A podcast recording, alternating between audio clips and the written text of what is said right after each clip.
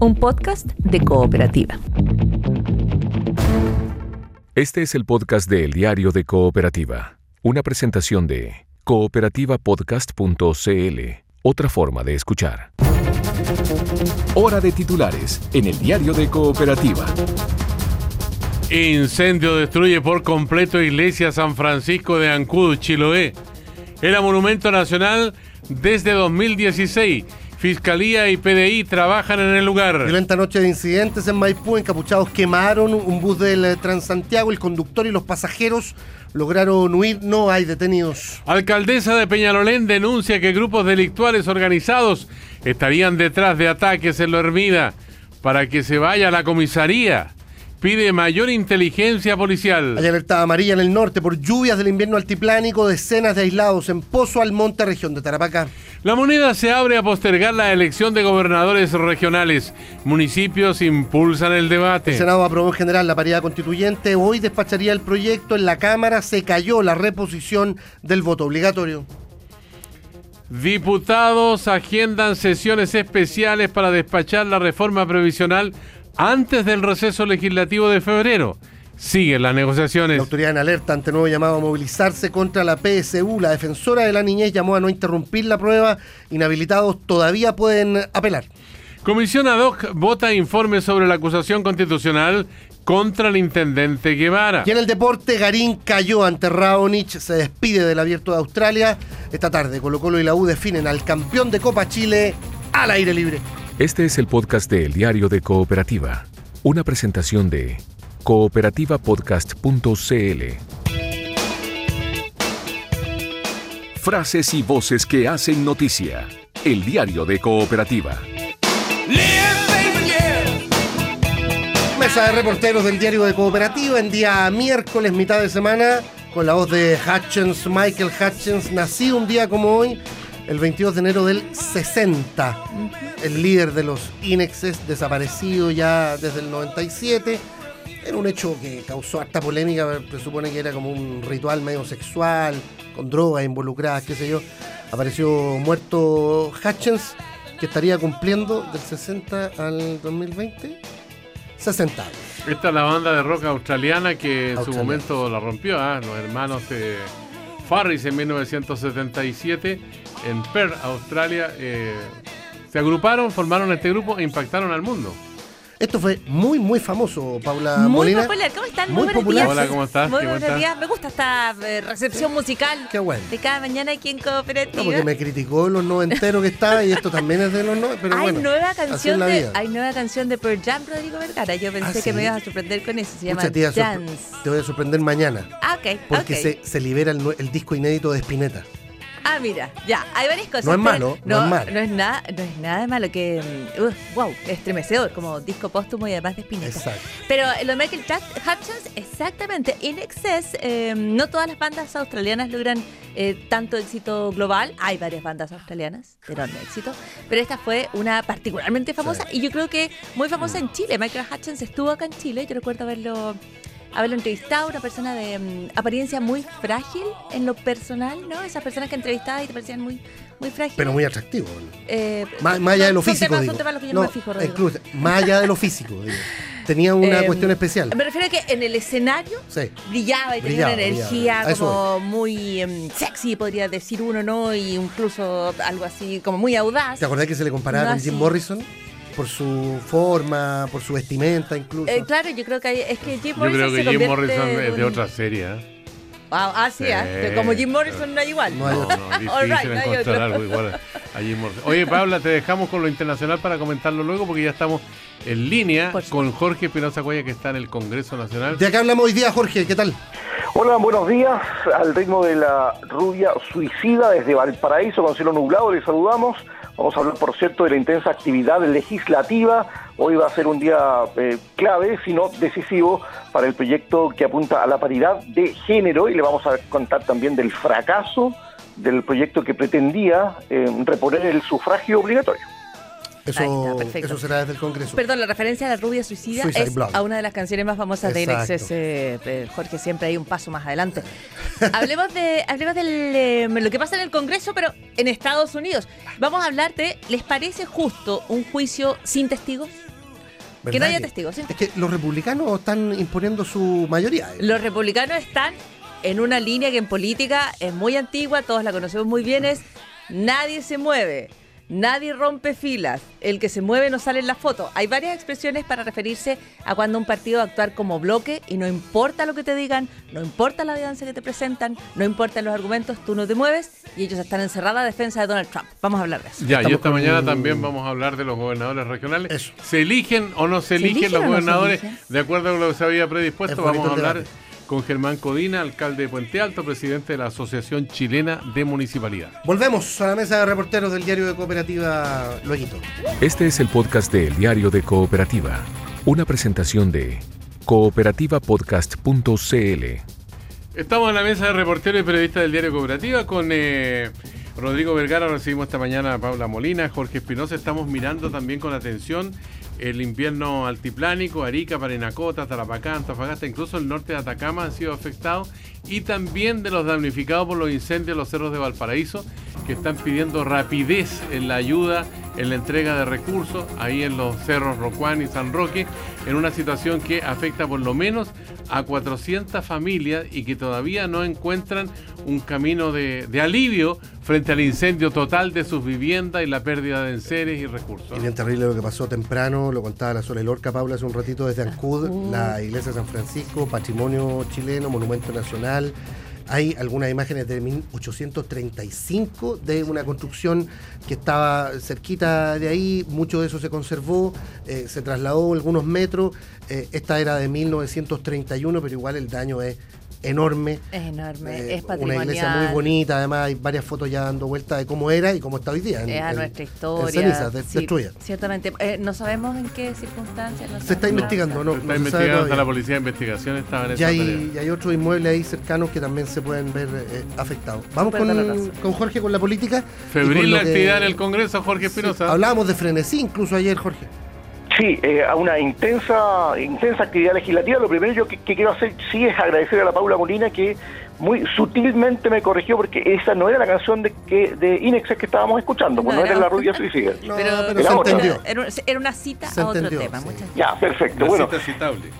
Eh, a propósito de la intensa actividad legislativa, lo que se vivió eh, ayer fue eh, eh, im- importante y lo de hoy podría ser clave, aunque no necesariamente decisivo para el proyecto en su conjunto. Hablamos del que apunta a la paridad de género. Eso está todavía por verse, como ya les voy a contar. Ayer la sala del Senado aprobó de manera unánime, con 40 votos a favor, sin votos en contra, la idea de legislar, o sea, se entiende que están todos de acuerdo en la Cámara Alta que debe haber una reforma para garantizar o al menos para propender a que haya una representación equitativa, equivalente entre hombres y mujeres en la constituyente.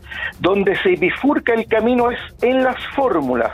Y como esto es muy vertiginoso, ayer mismo por la tarde sesionaron las Comisiones Unidas de Constitución y Especial de Mujeres. Y allí la oposición eh, hizo valer su mayoría y por seis votos contra cuatro se inclinó por la fórmula que viene ya aprobada de la Cámara, esa que ya conocemos sobre la asignación paritaria de escaños y que desde Chile Vamos han eh, caricaturizado de alguna manera como la que le mete la mano a la urna, aunque eso ya aquí lo hemos explicado varias veces. Y eh, por esa misma votación, pero al revés, es decir, por 4 a 6, fue rechazada la propuesta del oficialismo que comprende las listas cerradas, o sea, en que no se puede votar por un candidato o una candidata, sino solo por un partido. Ahora, eso fue lo que ocurrió ayer, ¿qué pasará hoy? Bueno, fue convocada a una sesión especial, otra más del Senado esta mañana, para el despacho de la reforma, al menos en su segundo trámite. Anticiparon posiciones Isabel Allende del Partido Socialista y Ana von de la UDI les invitó a escucharlas. Como ustedes bien saben, nosotros tenemos 24 votos y se requieren 26, aunque un permiso constitucional, por lo tanto serían 25 votos. Nosotros estamos confiados y esperamos que habrá, ojalá, más de algún senador de Chile Vamos que esté disponible a acompañarnos para que en este país, en un proceso tan trascendental como el que es la posibilidad de una nueva constitución, sea de manera paritaria con la participación de las mujeres en pleno siglo XXI. No existen los votos anticipados, existen los votos. Así que mañana se vota y por lo tanto mañana veremos el resultado de la votación. Y nosotros de verdad creemos, yo de verdad creo profundamente de que la fórmula presentada por nosotros es mejor. Oye, Jorge, a propósito de lo que decía Isabel Allende ahí, eh, uno piensa al tiro en Manuel José Osandón. Claro, eh, a propósito de un parlamentario que está con eh, permiso constitucional. Eh, digamos primero sí que Chile Vamos va a reponer en la sala la propuesta desestimada por la, por la comisión y ahora las miradas están precisamente sobre los senadores de Chile Vamos que podrían eventualmente apoyar la fórmula que viene de la Cámara. como dijimos, el senador Manuel José Osandón está con permiso constitucional, por lo tanto bajaría el, el quórum de 26 a 25 y como ya escuchamos, Isabel Allende dice, somos 24, nos falta uno, y las miradas están puestas ahora en Juan Castro, senador por el Maule, que ya advirtió que si no había acuerdo entre el oficialismo y la oposición, como efectivamente no hay, porque ayer fue votación dividida, él iba a respaldar la propuesta que viene de la Cámara, y en los hechos sería el voto decisivo para alcanzar el quórum y despachar la fórmula, por lo tanto, como dijimos, las miradas están todas puestas sobre él. Ayer eh, se vio al, senador Alamán conversando insistentemente con, con Juan Castro, que eh, ayer incluso en una última entrevista confirmó que eh, su posición era esa, respaldar lo que venía de la Cámara. Pero ojo porque hubo ayer una pequeña modificación formal o mínima, han dicho algunos parlamentarios a la propuesta de la Cámara de Diputados, que implica que la corrección eh, no se va a aplicar, digamos, la corrección para la asignación paritaria de escaños no se va a aplicar necesariamente dentro del pacto menos votado, sino que en el partido menos votado. Eso, y además eh, algunos cambios en la propuesta sobre las facilidades para independientes, va a hacer que el proyecto vuelva a la Cámara de Diputados. Pero no será lo mismo que vuelva con una fórmula de paridad ya definida y corregida, o que vuelva sin fórmula, porque en ese caso se extendería la tramitación a una comisión mixta. Jorge, ¿podrías explicar un poco lo, de, lo del pacto, qué es lo que cambia? Claro, ocurre que la, propuesta que viene de la Cámara indica que si no hay una distribución equitativa de hombres y mujeres en el resultado de un distrito, el, pacto menos votado tiene que hacer la corrección, es decir, si ganó un hombre y se necesita que en ese distrito entre una mujer, se produce un cambio ahí del candidato que entra dentro del el pacto. La corrección que se ha hecho ahora es que esa modificación se haga incluso más abajo, dentro del mismo partido. Si es que no se puede hacer la corrección eh, porque el sexo de ese candidato o esa candidata eh, coincide con los otros, volvería al, a, más arriba, al pacto y eventualmente a un sorteo que ya menos probable. Eso con la, con la paridad. En la Cámara, mientras tanto, se cayó el voto obligatorio. Sí, y fue sorpresivo lo que ocurrió ayer. ¿Por qué? Primero, digamos que eh, este proyecto pretendía eh, reponer la obligatoriedad del sufragio, se necesitaban 93 votos que en la aprobación general estaban, ahí hubo 96. Ahora el mismo proyecto em, se em, votaba en eh, particular, se necesitaban de nuevo 93 votos como dijimos, y en, la votación de ayer 15 diputados de Chile Vamos cambiaron de posición, o sea, de ellos 10 que habían aprobado ahora se abstuvieron y otros 5 simplemente viraron en 180 grados y ahora rechazaron. Ellos son Andrés Félix, Ramón Galleguillos, Pablo Cast, Frank Sauerbaum y Francisco Undurraga. Por eso, la diputada Joana Pérez de la Democracia Cristiana, que es la presidenta de la Comisión de Gobierno, una de las impulsoras de esta idea, acusó aquí una maniobra del gobierno para hacer caer este proyecto, aunque, digámoslo, también hubo tres parlamentarios de oposición, que son Félix González, Florcita Alarcón y Pamela Giles, que votaron en contra. Y Florcita Alarcón antes también había eh, votado a favor de la idea de legislar y ahora en particular votó por rechazo. Hay algunos diputados que quieren insistir con otro proyecto para reponer la obligatoriedad del sufragio. Dicen que el debate ya está hecho y que podría repetirse la votación, eso sí, con un proyecto distinto, que sí se puede presentar porque eh, como este eh, fue rechazado eh, en particular, pero antes había sido aprobado en general, no se le aplica el impedimento de esperar un año para poder presentar una iniciativa de similares características, pero por lo visto, si no estuvieron los votos, no se garantiza que en otro intento ahora sí vayan a estar. Bien, eh, Jorge, quedamos conectados para cualquier novedad que surja aquí en esta mesa de reporteros del Diario de Cooperativa, tú de Valparaíso, nosotros aquí en el barrio Yungay en Santiago. ¿eh? Con mucho gusto. Gracias, Jorge. chao, buenos días. Chao, chao. Seguimos hablando de política. Otro tema que está sobre la mesa, esta eventual postergación de la elección de gobernadores regionales que está prevista para eh, octubre. Estamos ya en línea con el alcalde de Puente Alto, presidente de la Asociación de Municipalidades de Chile, Germán eh, Codina. ¿Qué tal, alcalde? Buen día. Hola, ¿cómo estás, Rodrigo? Muy buenos días. Gracias, alcalde Codina, por recibir la llamada para el diario cooperativo y la mesa de reporteros. Bueno, eh, oye, y, disculpa, pero Asociación Chilena de Municipalidades. Asociación Chilena de Municipalidades, eh, ¿Qué dije yo, sí? Dijo, dijo, la, dijo la, la, otra asociación ahí. Ah, hay perdón, es asociaciones me comí el chilena, sí. que, que tiene más de 300 municipios del país. Es verdad.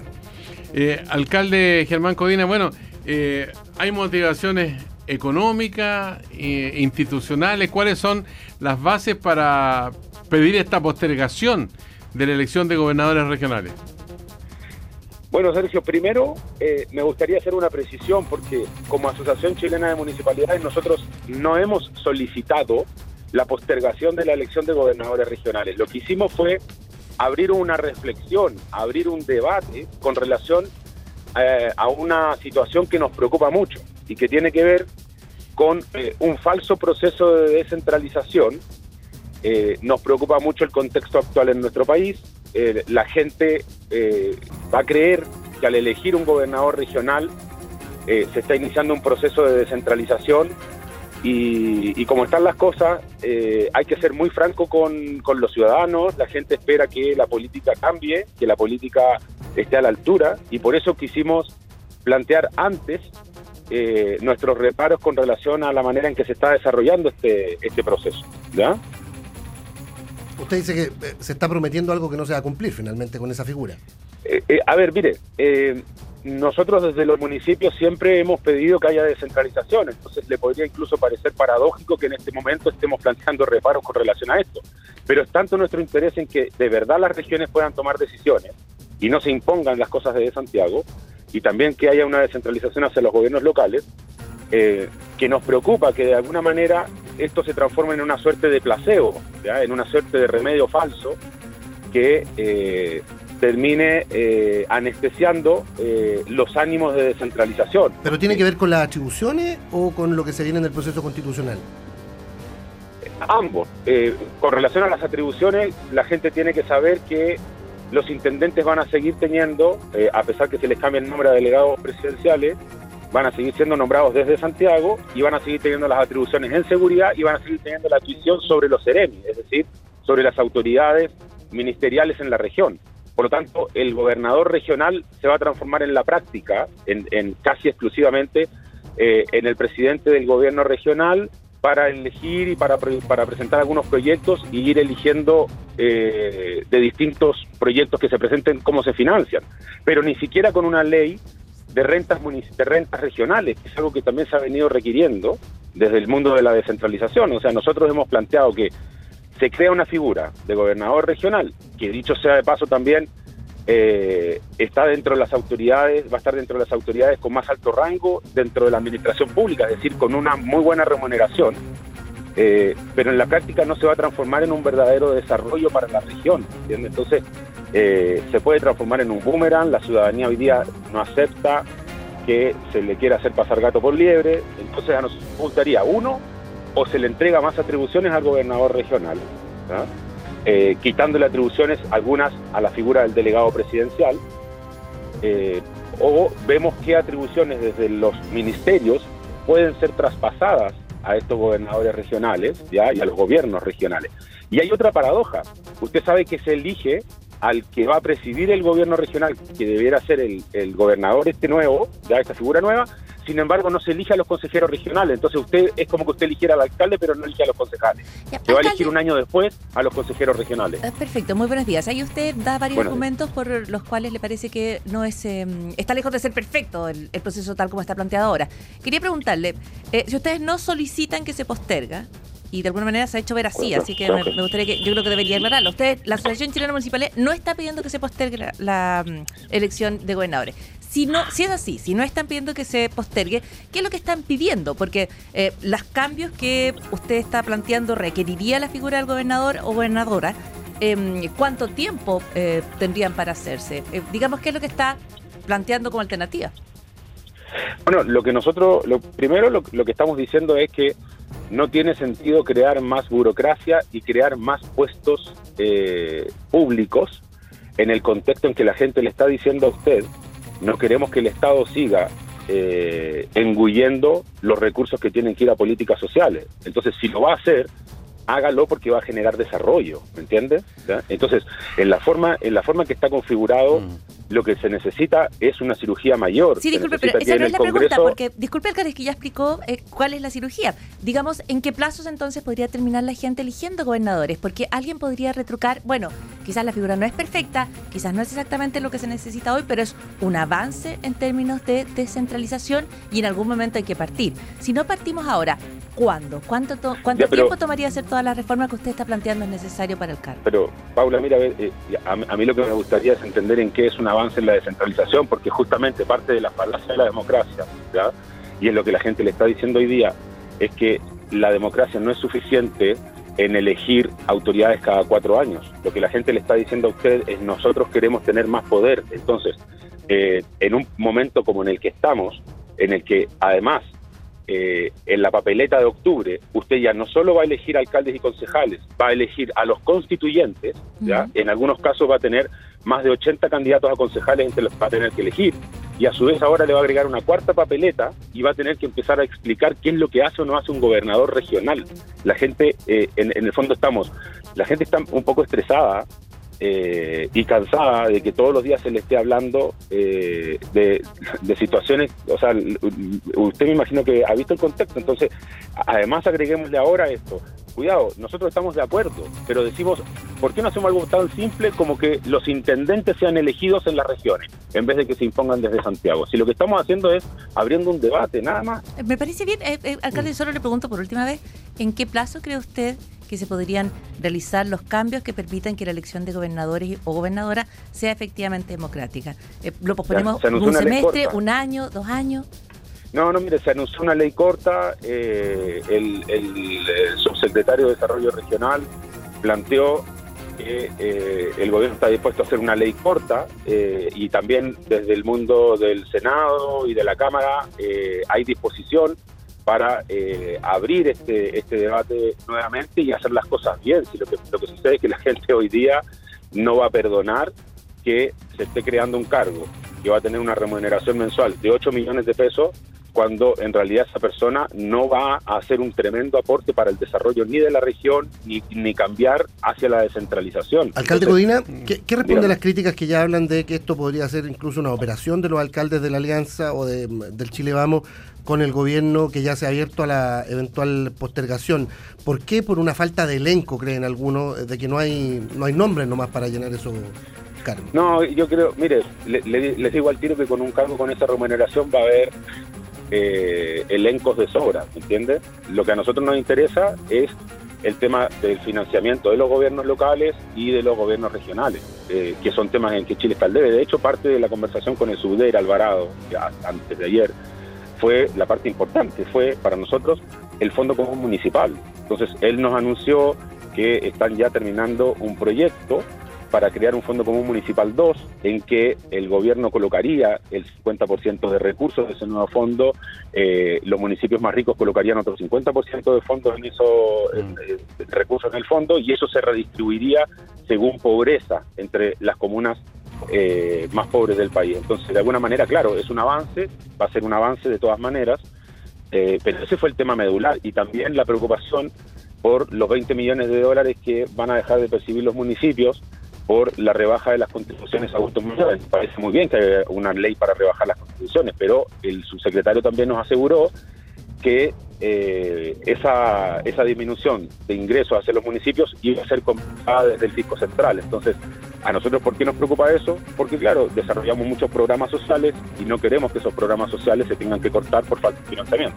Germán Codina, eh, usted como presidente de la Asociación Chilena de Municipalidad, más que nadie seguramente ha escuchado la queja de muchos alcaldes en el sentido que el presupuesto de la nación destina muy pocos recursos para las necesidades que tienen los distintos municipios, especialmente aquellos donde hay más pobreza. Eh, en este momento eh, también se describe que muchas veces los alcaldes tienen que hacer fila en la Subsecretaría de Desarrollo Regional para pedir más recursos frente a las necesidades que tienen. ¿De qué manera cambia el cuadro o le gustaría a ustedes que se presentara la situación de aquí en más? Bueno, eh, primero que se radicaran atribuciones, pero con los recursos necesarios, responsabilidades financiadas en los municipios. Por ejemplo, usted sabe que se hizo un reglamento en que se autorizaba a los municipios a comenzar a reparar eventos en las calles, los hoyos de las calles, pero solo hasta 21 metros cuadrados y sin financiamiento. Entonces, eh, esto es como que usted le, le- diga a su hijo, oye, te autorizo a que te compres un alfajor, pero no, no le dais la plata para que el niño se compre un alfajor. ¿Entiendes? Entonces, eh, lo que necesitamos es terminar con las falacias de, que, de muchos que, se, que rajan vestiduras hablando de descentralización, pero no están dispuestos a radicar atribuciones cerca de la gente. ¿Qué es lo que, es lo que los ciudadanos de esta manera también quieren hoy día en la nueva democracia que se tiene que instalar en nuestro país? Ser parte de la toma de decisiones y que no solo eh, participen cada cuatro años para elegir autoridades. Para eso hay que acercar el poder a la gente, entonces hay que llevar poder a las regiones y hay que llevar poder a los municipios. Por ejemplo, en las regiones, ¿cómo es posible que todavía haya empresas que pagan las patentes en alguna comuna de Santiago porque tienen solamente ahí las oficinas, pero las faenas productivas están en las regiones y están en algunas comunas que se ven eh, derechamente afectadas o en lo medioambiental o en el uso del agua, en, en, eh, en algunas contradicciones entre el uso de la empresa y las comunidades, ¿Cómo pero resulta alcalde? que ¿Cómo no se pagan ahí las patentes. ¿Qué empresa hace eso? Está lleno de empresas a nivel del país. Yo en este minuto no quiero, porque voy a ser muy injusto en nombrar una. ¿ya? Ya, pero son las que tienen las pero- oficinas en Las Condes, en Vitacura Claro, y pagan ahí. Perdón, pero, al no pero al no nombrar ninguna, también hay una injusticia, porque a lo mejor hay las que eh, pagan lo que corresponde en impuestos. Por eso le pregunto al alcalde, ¿alguna Bueno, empresa? por- podríamos, podríamos nosotros como asociación hacer una publicación, pero eh, para que esté to- para que esté el listado de quienes lo hacen de una forma y quienes lo hacen de otra, pero eh, el- eh, en el fondo lo, lo que le estoy planteando, Paula, es el sentido, o sea, hay que establecer parámetros generales de aplicación objetiva para todos. ¿El parámetro cuál debiera ser? Si usted tiene las faenas y tiene el personal trabajando en una comuna o en una región y ahí se genera una, una traza medioambiental, ya eh, o se genera un conflicto entre el uso del agua o está generando problemas incluso hasta de congestión, por ejemplo, ya Sí. o, o de otro tipo, eh, repercusiones sobre alguna comuna en particular, Sí. lo que lo que se debería hacer es que las patentes se pagaran en esas comunas. Entonces, nuestra nuestro llamado es a descentralizar en serio. Solamente eso es lo que estamos planteando, nada más. Eh, Germán, eh, no una, podría estar más de acuerdo. sí, una última cosa, y, y eventualmente eso puede venir en, en los tributarios en materia de exenciones, ¿eh? que se supone que se va a dar esa discusión. claro. Hay 140 Eh, exenciones sí. tributarias. Eh, eh, lo último, eh, ¿se han coordinado con ustedes como municipios, las autoridades del gobierno central, del DEMRE, de la Universidad de Chile, no lo sé, pensando en la PSU de la próxima semana, en garantizar seguridad, porque finalmente ustedes ponen muchos de los locales eh, que se utilizan? Claro, pero en ese sentido nosotros no somos lo- los gestores del proceso, eso es el, de- el DEMRE. el Por, por lo mismo, pero ¿hay algún grado de Sí. coordinación en materia de seguridad, por lo Hay- menos? Hay, grados de coordinación, pero en seguridad no. En seguridad es fundamentalmente con. eh, usted sabe que los municipios no tenemos atribuciones reales en seguridad. Lo que nosotros hacemos es solamente inversiones sobre el espacio público, en cuanto, por ejemplo, mejorar la iluminación, eh, disponer espacios que tengan lo que se llama policiamiento natural, o sea, que haya lugares despejados, bonitos, que llamen a que la gente comunitariamente lo use. Pero nosotros eh, incluso tenemos hasta cortapisas legales para contratar guardias de seguridad. Cuando le estoy hablando de la descentralización en serio, por ejemplo, a los municipios podrían darnos algunas atribuciones. O sea, eh, estamos hablando que hay municipios eh, que no pueden contratar guardias por lo siguiente, en los lugares donde se hace y donde usted, por ejemplo, va, y voy a poner el ejemplo, Las Condes, y ve que hay garitas de seguridad, se financia a través de una subvención que da el municipio a los comités de seguridad de vecinos. ¿Por qué no se hace en otras comunas? Porque en otras comunas el 7%, que es el tope para financiar subvenciones, se ve eh, copado con el traspaso a organizaciones culturales, a organizaciones deportivas, a las corporaciones, porque los otros municipios no tienen tantos recursos, ¿me entiende? Entonces, o usted dota de atribuciones legales a los municipios para contratar guardias y poder disponerlos en espacios públicos, o por ejemplo ayudar para el tránsito, para mejorar las condiciones del, del tránsito y que carabineros se dispongan en otras labores, o en definitiva tiene a los municipios de manos amarradas y eh, con un centralismo excesivo que tiene ahogada la gestión. Bien. Queremos agradecerle a Germán Codina, alcalde de Puente Alto, presidente de la Asociación Chilena de Municipalidades, por conversar esta mañana en el Diario Cooperativo. Que tenga un buen día. Muy buen día. A ustedes muchas gracias, que tengan un buen día. Chao, eh, igual. Eh, pausa, volvemos con... Dejó varios temas interesantes para comentar el reflexionar del internacionales. alcalde, pero vamos Sí, a la sí, pausa. sí, el no, tiempo apremia. Ahora, el debate de los gobernadores es, es grandote. Si el, tema, el tema es que no se ha dado con la profundidad que debiera eventualmente darse. el- tema es si alguna vez se va a dar con la profundidad que se necesita, Claro. si vamos a- si echamos, nos echamos a andar la contingencia. o esperamos a la perfección, porque per- para perfección es Rodrigo. Es verdad, hoy día hay una actividad de otros alcaldes, no sé, Durán, Charby y otros que no están de acuerdo con Codina. Vamos a estar cubriendo eso. Este es el podcast de El Diario de Cooperativa, una presentación de cooperativapodcast.cl. Ya estamos en la mesa de reporteros nuevamente en el Diario de Cooperativa para hablar de, de Estados Unidos, del presidente Donald Trump. Eh, cuando empezó todo esta, este proceso de destitución del presidente norteamericano, siempre se dijo que el final iba a ser que no había destitución, pero había que hacer todo el proceso. ¿Será esto positivo que salga libre de polvo y paja para la elección o será negativo el hecho que lo hayan trajinado durante tanto tiempo, Paula Molina? Trajinado, qué gran expresión, eh, Sergio Campos. Bueno, habrá que ver cuál es el efecto político, pero primero veamos qué es lo que está pasando en este momento, porque ayer comenzó el proceso del juicio político en el Senado, dijimos es histórico, este es uno de los pocos presidentes en la historia de Estados Unidos que se enfrenta a este proceso, o sea, es algo importante, es algo grande lo que está pasando en Estados Unidos y la democracia se pone a prueba, lo que decíamos, cuando las instituciones eh, buscan sus propios recursos para resolver los problemas. Digamos, no los van a resolver eh, todo a que se llama manotazo en alguna esquina, sino que Por van al Congreso. fu- funcionan como deben funcionar. Funciona como deben funcionar, exactamente. Y eh, en el marco de cómo funcionan, comienza el impeachment a Trump en el Senado. ¿Cuál es la clave aquí? Ya vamos a hablar. Es que Donald Trump tiene una mayoría que es del Partido Republicano. El Partido Republicano calcula que Donald Trump le rinde electoralmente muchísimo, que le rinde en eh, materias de políticas públicas, le rebaja los impuestos, favorece el crecimiento, tiene una serie de líneas que a ellos les caen bien. Por más, que, por, más que, a- Conservador. por más que a alguno él no les caiga bien. digamos. Personalmente puede ser, Claro. pero se lo guardan muy bien porque eh, el presidente les entrega lo que ellos requieren. Y así son las mayorías políticas. Pues cuando el presidente le responde, es popular o ligeramente popular y les sirve, lo apoyan y cuando no, menos. Entonces en Estados Unidos lo que tiene es esta mayoría republicana que está eh, liderada por el eh, quien toma eh, la, la palabra al frente entre los republicanos y que les dijo una cosa, aquí nadie se mueve, aquí nadie... eh, el que se mueve, ¿cómo se llama? El que No se sale mueve- en la foto. El que se mueve, no sale en la foto. Así que aquí no se mueve nadie. Y mientras actuemos como bloque, vamos a eh, tener este proceso asegurado, lo vamos a resolver rápido. Donald Trump no va a enfrentar el impeachment, vamos a salir fortalecidos y nos vamos aquí a las próximas elecciones. Hay algunos que tienen que ir a elecciones en noviembre, van a ir todos como avión. Así que nadie se mueve. Y hasta ahora, nadie se ha movido.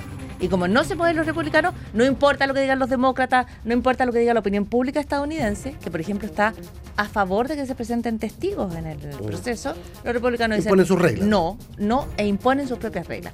Entre las reglas que querían imponer habían algunas tan llamativas como que todos los alegatos se hicieran en dos días. Esto significaba que iban a tener que hacer alegatos, por ejemplo, a, eh, a cualquier hora, en cualquier momento, de manera ininterrumpida. O sea, había alegatos que nadie iba a ver. Finalmente decían que los alegatos, los, los primeros se hacen en tres días, que se van a aceptar solo los testigos del proceso de investigación previo que se hizo en la Cámara, pero no puedes llegar y llamar, digamos, a cualquier persona, que es una de las cartas que querían los demócratas, porque mientras más testigos haya, a lo mejor los republicanos igual van a votar en contra del impeachment, Trump igual va a seguir siendo presidente, pero por lo menos eh, se va a conocer públicamente todas las dudas que hay respecto Claro, la- a si cometió eh, los, eh, La- las cuestiones de las cuales se lo está acusando. Por La acusación de fondo es el abuso de poder. Claro, la acusación son dos porque, como tú sabes, uno va aprendiendo en las series de abogados. ¿A ustedes les gustan las series de abogados? A mí me- me gusta me escándalo. encantan. Me gusta Wow, escándalo. ¿no? Es que es más como de manejo comunicacional. Sí, muy sí, bueno. muy bueno. Estaba Boston Legal hace mucho tiempo. Bueno, la cosa es que eh, los casos tienen que ser súper concretos, Sergio. Entonces, el caso es que si efectivamente abusó de poder en la llamada al presidente de Ucrania, Ucrania, la- pidiéndole, la trama oye, ucraniana". investigame a estos opositores políticos y yo te puedo apurar un poquitito, quizás, en la entrega de financiamiento. Contra Biden, ¿no? contra Biden.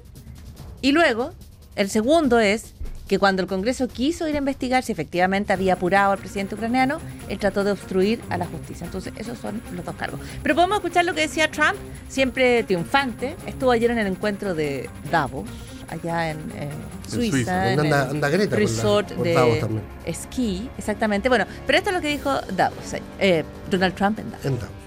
Desde que yo asumí la presidencia, la- se ha aumentado en un 47% los ingresos en el 50% de la población que menos gana. La media eh, real en las eh, de, de ingresos se sitúa en lo más alto nunca registrado. Estados Unidos está volviendo más fuerte, más grande, más sólido que nunca antes y nadie está sacando más partido a esto que la clase media estadounidense. Ahí está. Donald Trump entonces lo que hace es no referirse precisamente al impeachment, pero le está hablando al eh, público estadounidense y le está diciendo básicamente la economía anda como avión, nosotros estamos todos ok, de alguna manera eh, desprecia este impeachment como una cuestión política. Así que eso con Estados Unidos y este juicio político.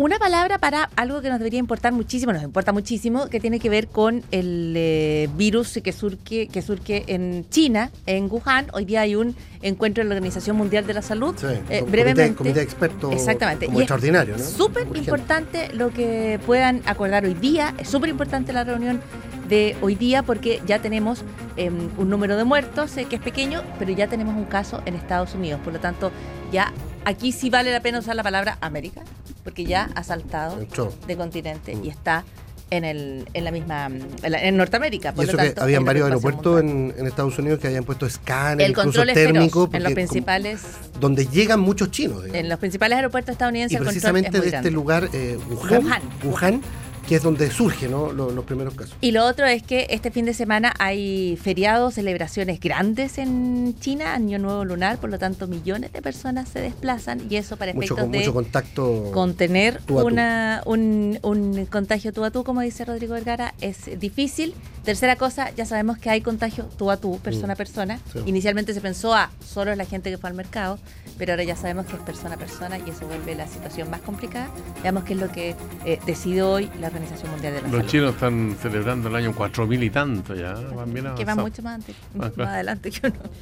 Con Paula Molina, Rodrigo Vergara, estamos protagonizando aquí la mesa de reporteros del diario de Cooperativo en un Santiago que espera 30 grados. El que no espera es Jean-Claude Penjan, que ahora ya está en el aire. Jean-Claude.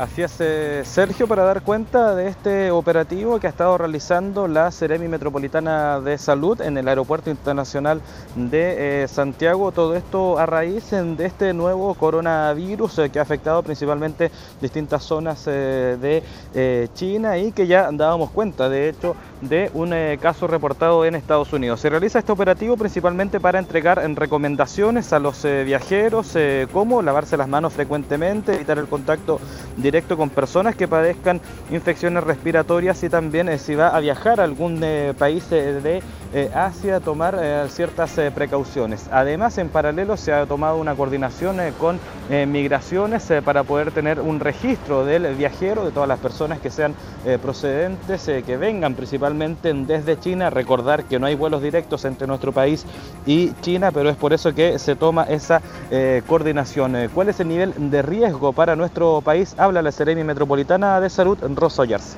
Estamos preparados, tenemos un reglamento internacional aprobado para los aeropuertos, por lo tanto estamos en condiciones de poder enfrentar una situación sin ningún problema. Nosotros creemos que esto no va a llegar a nosotros, nada es imposible, nada. Yo no puedo decir en este momento que no puede ser que llegue a Chile este coronavirus.